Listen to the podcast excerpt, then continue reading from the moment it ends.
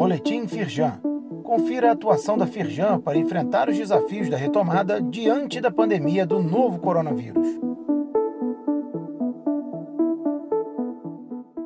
Edição de quarta-feira, 14 de julho. Aprovadas mudanças nas taxas de licenciamento ambiental que vão beneficiar empresas do Rio de Janeiro. A novidade traz redução expressiva dos atuais custos para atividades de potencial poluidor baixo ou desprezível, que representam 75% das atividades industriais fluminenses. Confira a data em que a medida entra em vigor. Acesse o link e saiba todas as mudanças que serão implementadas.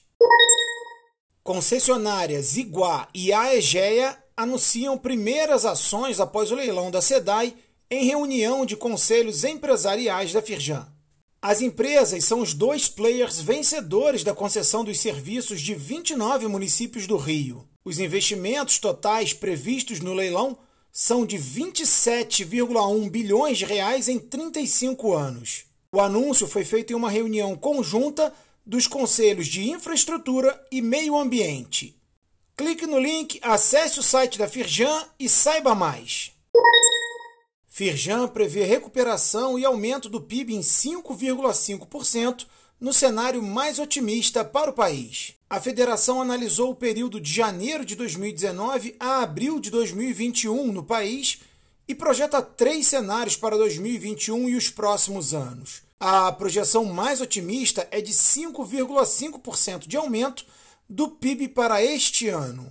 Acesse o link e leia mais.